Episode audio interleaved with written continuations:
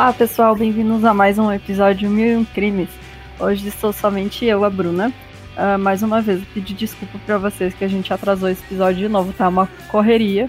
Então a Fabi conseguiu escrever e aí, só que ela não conseguiu entrar para gravar, então eu vou fazer isso sozinho. Então, provavelmente ele vai ser mais rápido do que seria com nós duas, né?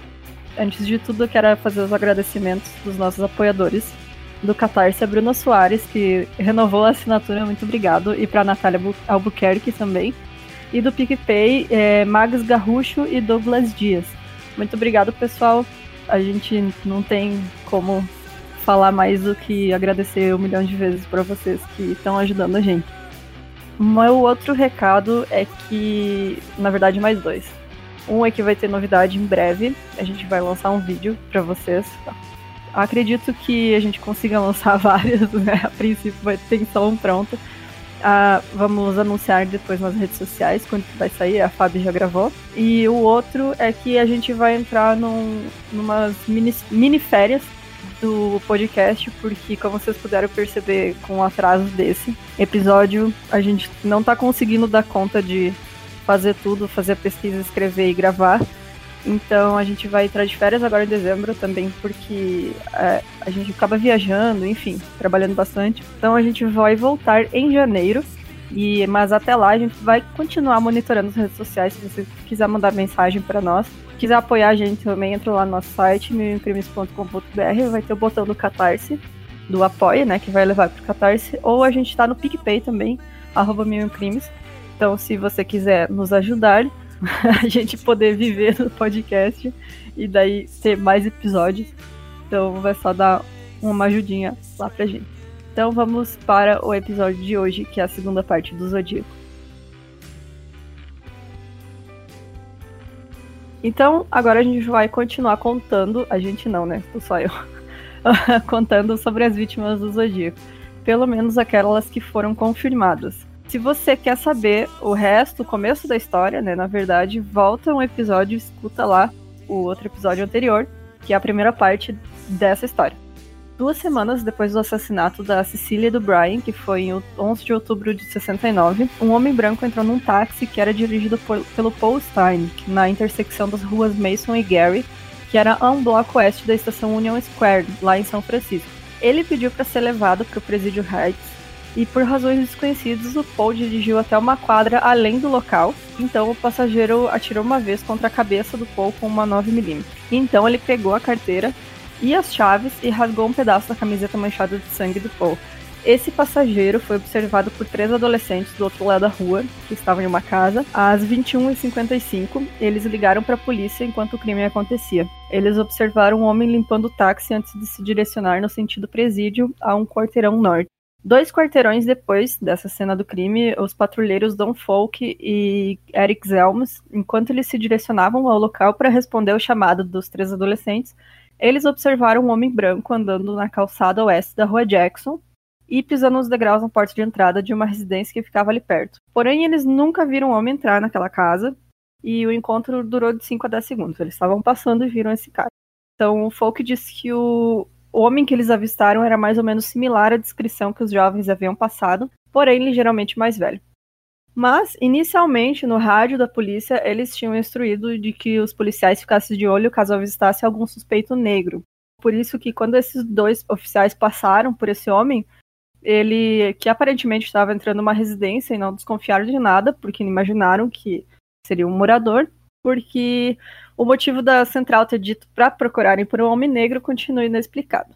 Que na verdade a gente sabe muito bem o que, que é, né? Que ainda mais naquela época, ainda existe hoje em dia, claro, né?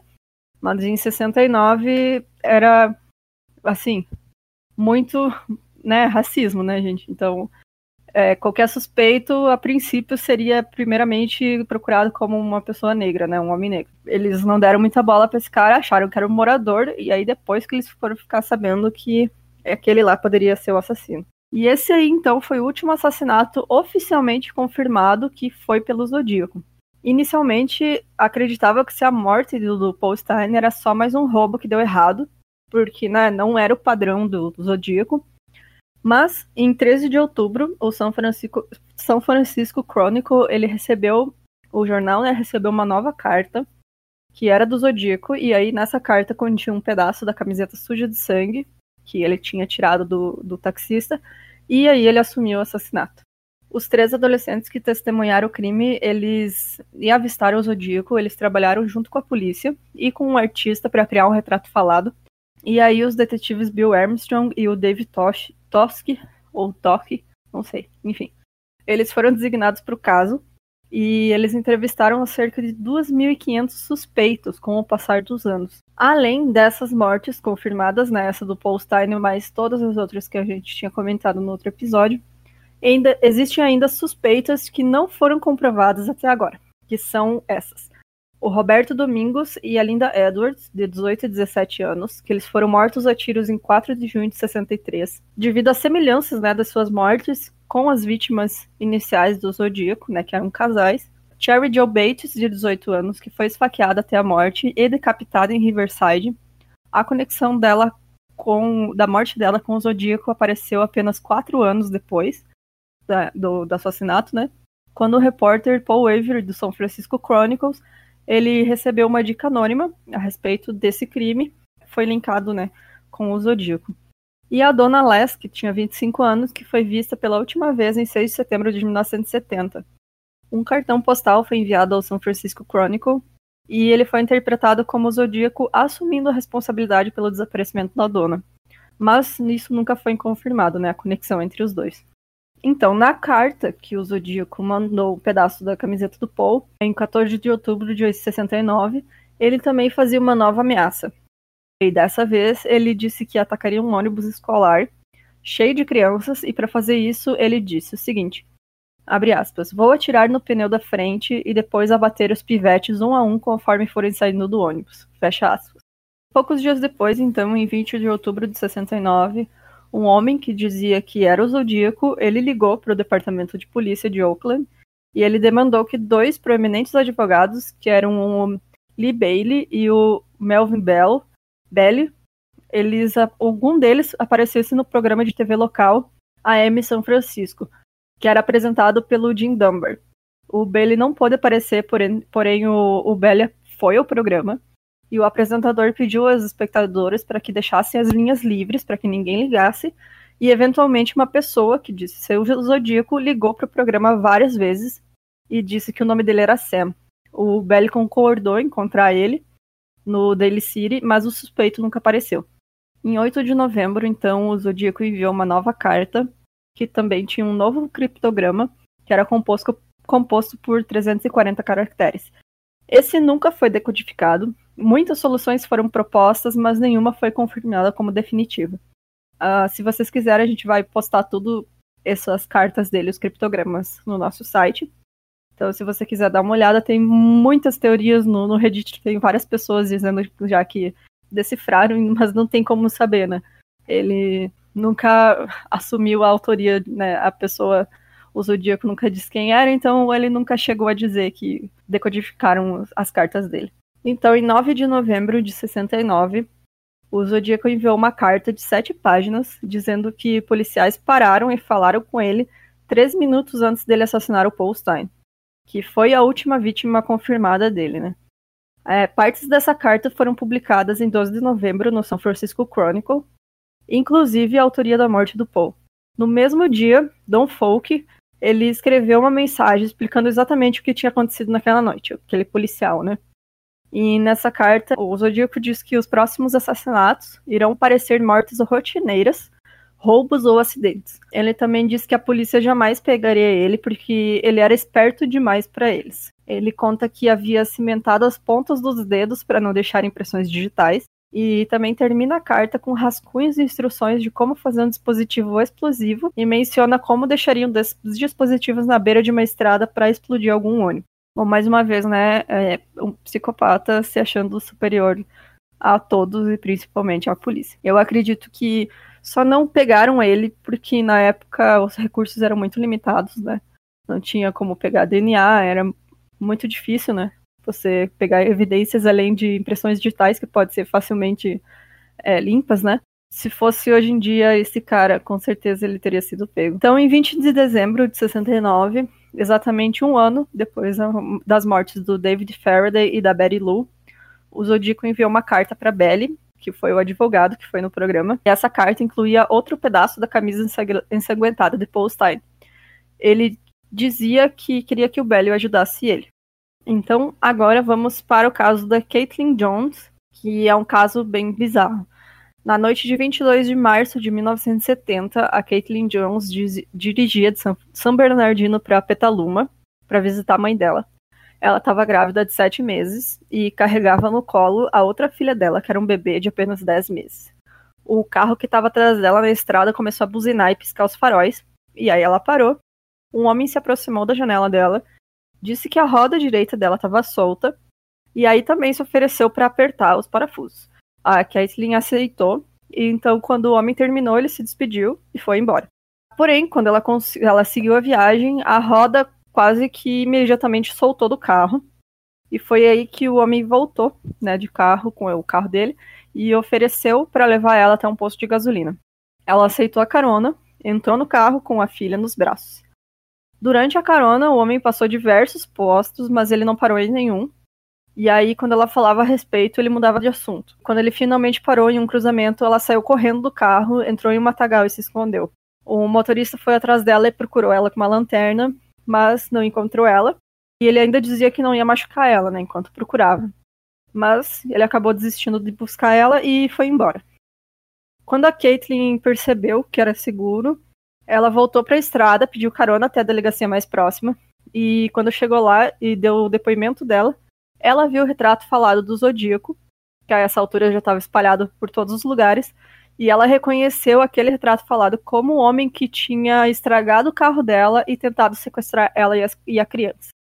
Então, o sargento bunda mole com medo de que ele voltasse e matasse todo mundo, já que claramente ele ia voltar e entrar dentro de uma delegacia e matar geral, ele pediu para Caitlin esperar no escuro em um restaurante próximo, já que esse sargento de longe era um homem brilhante, não é mesmo?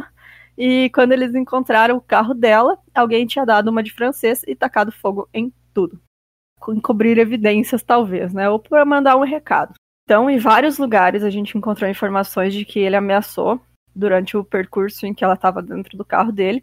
Inclusive, essa é uma das cenas que tem no filme do Zodíaco. Para os jornalistas do, F do São Francisco Chronicle, ela disse que, ela, que ele ameaçou ela e procurou no matagal. E já no depoimento oficial para o sargento, ela disse que ele nunca chegou a sair do carro. Que ela fugiu e ele acabou indo embora, desistindo dela. No dia 20 de abril de 1970, o Zodíaco enviou outra carta ao Chronicle, que ele continha outro enigma de 13 letras, que aparentemente diria seu nome, porém esse enigma também nunca foi decifrado, e ele também disse que não era responsável pelo bombardeio de uma delegacia que tinha ocorrido recentemente, mas ele adicionou uma mensagem que dizia tem muito mais glória em matar um policial do que matar um civil, já que policiais podem atirar de volta. Isso não faz tanto sentido nos Estados Unidos, né? Porque lá qualquer um pode ter porte de arma. Então, enfim, né? Se ele atirar em qualquer pessoa, essa outra pessoa poderia ter uma arma e atirar de volta também. Não é tão inteligente como ele pensava. Em 28 de abril de 1970, o Zodíaco enviou um cartão postal para o Chronicle. Dizia, era o seguinte, abre aspas, I hope you enjoy yourselves when I have my bless. Bless é uma palavra que pode significar felicidade, ou então pode ser usada como uma onomatopeia quando tem alguma ah, uma explosão. Que quer dizer o seguinte, na verdade, eu espero que vocês é, se sintam bem consigo mesmos quando eu tiver né, a minha felicidade, ou então nesse duplo sentido, quando eu fizer a minha explosão. E ele também ameaçou utilizar o dispositivo para explodir um ônibus, a não ser que o jornal publicasse as cartas dele em detalhes. E a essa altura, porque o jornal editava as cartas, né? E publicava apenas em partes, ele queria que publicasse as cartas inteiras. E ele também queria que as pessoas começassem a utilizar bottoms com o símbolo do zodíaco, que é aquele que a gente colocou na capa do episódio, né? Uma cruz com a, uma bolinha com a cruz no meio. Ele queria que as pessoas usassem bottoms dele pela cidade, que ele queria andar pela rua e ver pessoas usando o bottom do zodíaco. Então, em uma carta que datava de 26 de junho de 1970, o Zodíaco disse que estava chateado porque aí ele não viu as pessoas usando os bottoms dele e então escreveu, abre aspas, eu atirei com uma pistola calibre 38 milímetros em um homem que estava sentado em seu carro. O Zodíaco possivelmente se referia ao, ao assassinato do sargento Richard Heydrich, que foi uma semana antes, em 19 de junho. E esse sargento estava escrevendo um ticket de multa no carro de patrulha dele, quando um assaltante atirou na cabeça dele com a mesma arma, e com né, uma 38, e o Heydrich, desculpa, morreu 15 horas depois. O Departamento de Polícia de São Francisco, ele, eles negam que o Zodíaco tivesse envolvido nessa morte, e o caso permanece sem solução até hoje. Nessa mesma carta também tinha um mapa da Philips 66, que é a fabricante do mapa, da Baía de São Francisco. Em cima do Monte Diablo, ele desenhou um símbolo do zodíaco junto com os números 0, 3, 6 e 9. E uma mensagem que dizia to be set to mag N, que seria o norte magnético, né, para ser para ser ajustado ao norte magnético é, juntamente com um código de 32 letras, que, segundo o assassino, em conjunto com a mensagem, levaria a localização de uma bomba que ele tinha plantado e ia explodir no outono. O código nunca foi identificado e a suposta bomba também nunca foi encontrada. E aí ele assinou a carta com Z igual 12, X, S, F, P, D igual 0, que seria o placar que ele criou. Que seria Z do Zodíaco, 12 mortes, São Francisco, polícia, zero. Que já que não pegou ele é zero. Enfim, ele não era tão bom em matemática também, né? E aí, numa outra carta para o Chronicle, que é datada de 24 de julho de 1970, ele assumiu o crédito pelo rapto da Kathleen Jones, que foi a mulher grávida que escapou. Isso foi quatro meses depois de ter acontecido, né? Então, ela foi. Tentaram sequestrar ela, quatro meses depois ele enviou a carta dizendo que foi ele. Dois dias depois, dessa carta que ele assumiu o sequestro da Caitlyn, ele enviou outra carta no qual ele parafraseava uma música da ópera Demicado e alterou uma parte da letra que dizia que tinha uma pequena lista com as maneiras que ele iria torturar seus escravos no paraíso. Ele assinou a carta novamente com o símbolo que ele tinha adotado, né, a cruz e a, a bolinha, e ele adicionou mais um ponto no placar dele, que era Zodíaco 13, Polícia 0. Em uma nota de rodapé, ele dizia que o código do Monte Diablo se referia a ângulos radianos. Uma análise, né, foi feita pelo Gareth Payne em 81. E aí ele levou uma descoberta de que o ângulo radiano, quando colocado sobre o mapa, de acordo com as instruções do Zodíaco, apontava para dois locais onde ocorreram os ataques, dois ataques prévios. Então, em 7 de outubro, o Chronicle recebeu o cartão postal com uma cruz supostamente desenhada com sangue e essa mensagem era formada por palavras e letras recortadas de uma edição do Chronicle e continha 13 furos no papel espalhados pelo cartão. Então suspeita-se que essa também teria sido uma carta do Zodíaco. O Paul Avery, então, que era o jornalista do Chronicle, no Halloween ele recebeu um cartão que dizia Você rodou, meu amigo, basicamente, que era assinado com o símbolo do Zodíaco. Então era uma ameaça e ela foi levada a sério, foi publicada na primeira página do jornal e logo depois disso, ele recebeu uma carta anônima que alertava ele sobre similaridades entre as atividades do Zodíaco e o assassinato não resolvido da Cherry Joe Bates, que tinha ocorrido quatro anos antes em Riverside. Ele procurou, ele publicou as descobertas dele na edição de 16 de novembro no Crônico. Então, o que, que era o caso da Cherry Joe? No dia 30 de outubro, a Cherry Joe Bates, que tinha 18 anos, ela era uma estudante da Universidade Estadual de Riverside e ela passou o dia na biblioteca do campus até a hora do fechamento, que era às 21 horas da noite. Os vizinhos reportaram que disseram ter ouvido um grito por volta das 10h30 e a Cherry foi encontrada morta no dia seguinte próximo à biblioteca, entre duas casas abandonadas. Alguns fios do, de seu cabelo tinham sido arrancados e ela foi brutalmente espancada e esfaqueada até a morte. Um relógio de pulso com a pulseira rasgada foi encontrado próximo à cena do crime. O relógio estava marcado e ele marcava 12 e 24, mas a polícia acreditava que o ataque aconteceu muito antes. Um mês depois do assassinato da Cherry, cartas datilografadas quase idênticas foram enviadas para a polícia de Riverside e para a Riverside Press Enterprise. Essas cartas eram intituladas A Confissão. O autor assumiu a responsabilidade pelo assassinato da Cherry. Ele forneceu detalhes do crime, que não tinham sido liberados para o público, ou seja, né, que só ele poderia saber, e ele avisava que a Cherry não era a primeira e não seria a última. Então, em dezembro de 66, um poema foi descoberto, entalhado na parte de baixo de uma mesa na biblioteca da Universidade de Riverside, e era intitulado Cansado de viver sem disposição para morrer. Basicamente um emo em céu, enfim, né, um babaca. A linguagem e a caligrafia do poema remetiam às cartas do Zodíaco. Ele era assinado com o que supostamente seriam as iniciais RH. E durante essa investigação em 1970, Sherwood Morrill, que era o, o, assistente forense de documentos, ele expressou a opinião dele de, de que o poema tinha sido escrito pelo Zodíaco, né? pela análise das, das letras, né, da caligrafia. Então, em 30 de abril de 67, exatamente seis meses após o assassinato de, da Cherry, o pai dela, que se chamava Joseph, a Press Enterprise e a polícia de Riverside, eles receberam cartas também quase idênticas, mais uma vez. Na da polícia da Press, eles eh, tinha a mensagem: Cherry tinha que morrer e haverão mais, com uma assinatura mal escrita no rodapé que lembrava a letra Z. Na versão da carta do pai, dizia apenas que ela teve que morrer e não tinha assinatura. Tudo isso foi publicado pelo Paul Avery e quando foi em 13 de março de 71, cinco meses depois dessa publicação, o Zodíaco enviou uma carta ao LA Times, e nessa carta ele deu crédito à polícia por ter descoberto a atividade dele em Riverside. E aí, assim, ele assumiu o crédito pela morte de Cherry. Mas ele disse também que a polícia estava apenas descobrindo os casos fáceis e que tinha muito mais para ser revelado. A conexão essa entre a Cherry Joe Bates e Riverside e o Zodíaco se mantém incerta, o Paul Avery e a polícia uh, de Riverside mantêm a posição de que o assassinato não foi cometido pelo Zodíaco, mas eles acreditam que algumas cartas que receberam são sim de autoria dele, porém que ele teria escrito isso só para ganhar crédito. Então ele não teria matado ela, teria apenas confessado um crime que ele não fez, para chamar mais atenção, né? É, em 22 de março de 71, um cartão postal foi enviado ao Chronicle. Ele foi endereçado ao Paul Avery também, e ele assumia a autoria pelo desaparecimento da dona Les, que aconteceu no dia 6 de setembro de 1970.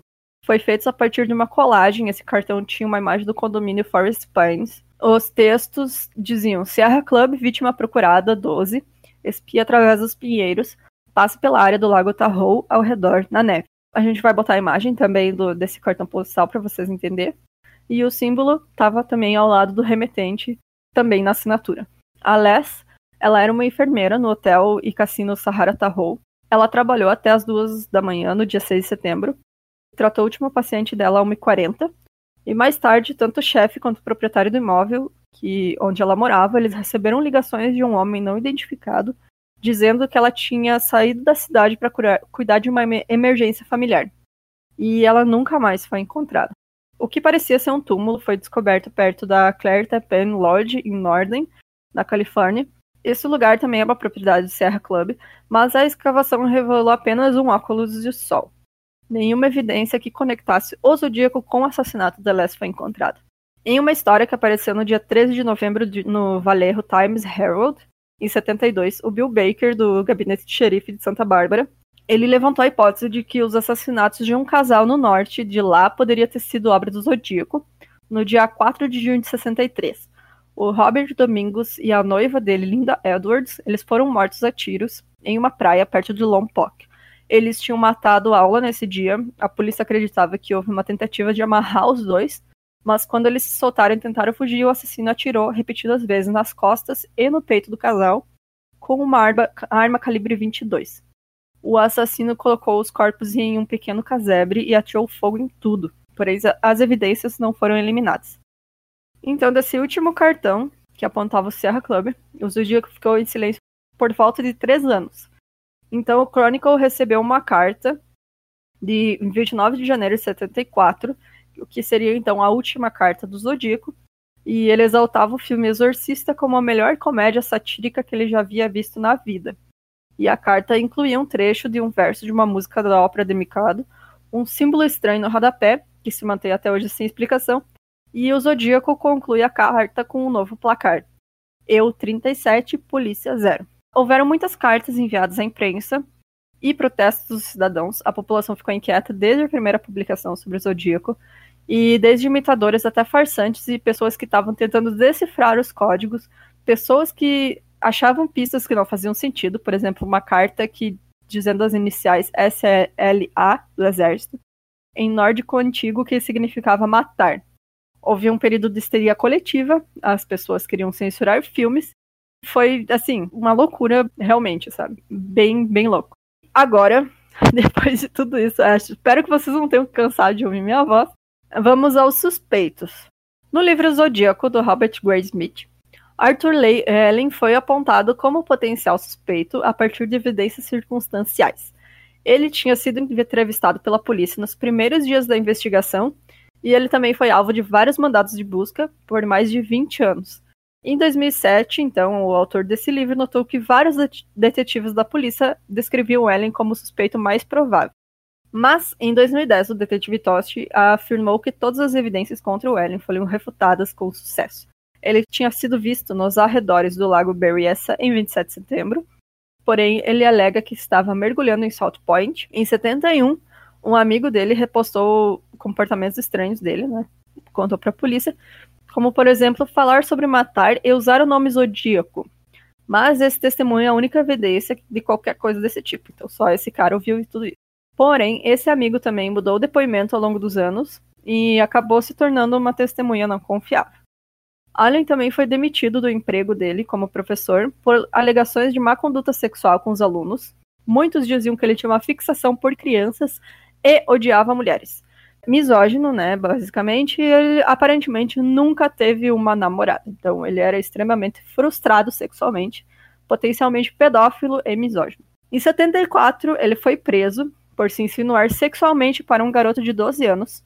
Ele se declarou culpado e ficou preso por dois anos. Dois dias depois da morte do Ellen, em 92, a polícia apresentou um novo mandado de busca, e aí eles apreenderam alguns objetos na casa dele, mas todas as evidências se provaram apenas circunstanciais. A máquina de escrever dele era do mesmo modelo usado para escrever uma das cartas do Zodíaco, o relógio dele de pulso era da marca Zodiac, e ele trabalhava próximo à área onde o Zodíaco fez suas vítimas. Foram feitos exames de DNA nas cartas do Zodíaco e foram comparados com o DNA do, El do Ellen, porém eles deram negativo, assim como a, a comparação de suas caligrafias. Outro suspeito foi o Richard Guy Kosky. Ele era editor de jornais, trabalhava no Good Times na época dos assassinatos, que era um jornal de contracultura de São Francisco. A aparência dele era similar aos retratos falados, e uma despachante da polícia chamada Nancy Slover, que foi contratada pelo Zodíaco, contatada pelo Zodíaco, pouco depois do ataque de Blue Rock Springs, ela identificou a gravação da voz do Richard como sendo a mesma que ela ouviu no telefone do Zodíaco. Outros suspeitos também incluem George Hodel, George Russell Tucker, uh, Louis Joseph Meyers, e essas suspeitas são baseadas desde desconfiança de serviço até rumores de confissão para amigos próximos. O Ted Kaczynski, que foi o Una Bomber, também foi um dia apontado como suspeito, porém nada concreto contra ele. É, para quem não sabe, tem uma série da Netflix chamada Una Bomber, se eu não me engano, que é só sobre a história do Ted Kaczynski. Eu recomendo todos assistir porque é muito boa. Ele foi um não sei se. Também foi um serial killer, mas ele matava com bombas, né? Ele enviava bombas para os alvos que ele queria e ele mandou um manifesto para a polícia. Então, explicando todos os atos dele. Era um manifesto político, né, dele. Então, é muito interessante esse caso. Provavelmente a gente vai falar dele um dia desses. Mas chegamos ao fim, finalmente, do episódio. Eu espero que vocês tenham gostado. É, até hoje não foi encontrado o, quem, quem teria sido o Zodíaco. Imagino que se ele já não morreu, é, não vai aparecer agora. Apesar de que atualmente vários casos antigos que estavam sem solução estão sendo solucionados justamente por sites que têm base de DNA, né, de DNA ancestral que as pessoas colocam para ver de quem elas são parentes, enfim, de achar né, sua ancestralidade.